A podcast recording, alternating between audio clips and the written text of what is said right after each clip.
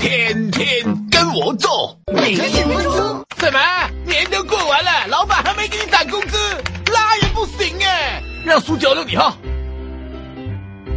平时吃饭的时候要装着自己很苦逼，骂骂物价和房租，谈谈老家的八十岁老娘哎！记住啊，要装着装像的，最好来点酒，然后一把鼻涕一把泪，抱着老板大腿哭啊！办公桌的布置也有讲究哎，贴满李嘉欣的海报，然后写张纸贴在旁边呢。